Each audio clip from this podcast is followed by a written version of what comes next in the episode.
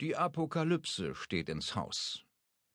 Wir Untiere wissen es längst, und wir wissen es alle.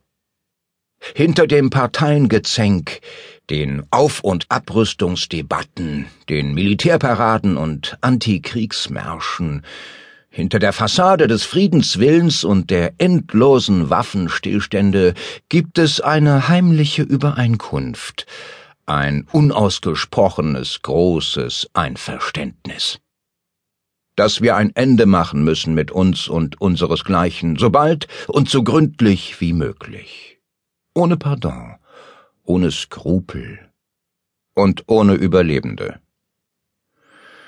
Was sonst trüge das, was das Untier Weltgeschichte nennt, wenn nicht die Hoffnung auf die Katastrophe, den Untergang, das Auslöschen der Spuren?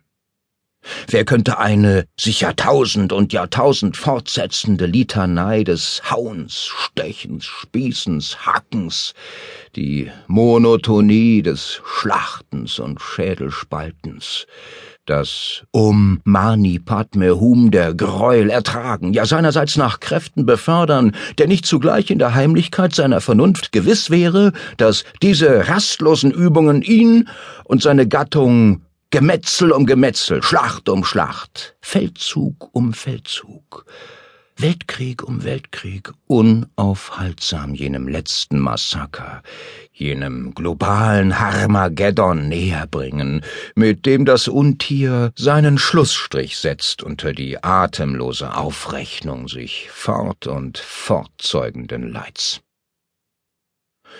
In den Parlamenten brüten die Tauben und die Falken auf der Empore spreizen die Fänge. Wer hörte nicht aus ihren Beteuerungen, sie rüsteten für die Sicherung des Taubenfriedens die altvertraute Wahrheit, dass sie den Frieden taub rüsten? Wer nickte nicht unmerklich der Richtigstellung eines Zarathustra? Ihr sagt, die gute Sache sei es, die sogar den Krieg heilige. Ich sage euch, der gute Krieg ist es, der jede Sache heiligt. So ist das Untier endlich der Ammenmärchen, der Utopien, paradiesischen Visionen und Heilsgeschichten überdrüssig geworden und hat sich ermannt, dem Unausweichlichen ins Gesicht zu sehen. Trost spendet jetzt die Nähe des Unheils, die Gewissheit, dass die Äonen des Ausharrens der Vorbereitung, der rastlosen Vervollkommnung sich neigen und der Lohn ansteht. Das Ausleiden, das Ausgelitten haben. Der wahre Garten Eden, das ist die Öde. Das Ziel der Geschichte, das ist das verwitternde Ruinenfeld. Der Sinn, das ist der durch die Augenhöhlen unter das Schädeldach geblasene, rieselnde Sand.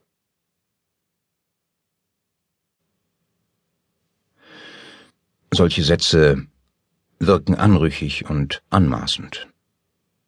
Anrüchig, weil sie sich das Recht nehmen, das Untier als Untier zu bezeichnen und den Euphemismus Mensch zu boykottieren. Anmaßend, weil sie damit selbstverständliche Gattungsloyalität aufkündigen und die Pferche des gesunden Menschenverstandes und seines ebenso gesunden Optimismus verlassen.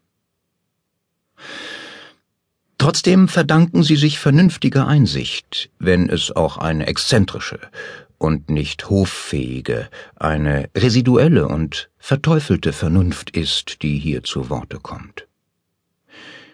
Ihr Gehör zu verschaffen, ist Anliegen der folgenden Darstellung, die zugleich zur Streitschrift wurde, zum Plädoyer für eine neue Philosophie, die sich vom archimedischen Punkt des Humanen frei macht und nicht in vergeblichen Anläufen den Menschen zu Ende, sondern ganz elementar das Ende des Menschen denkt.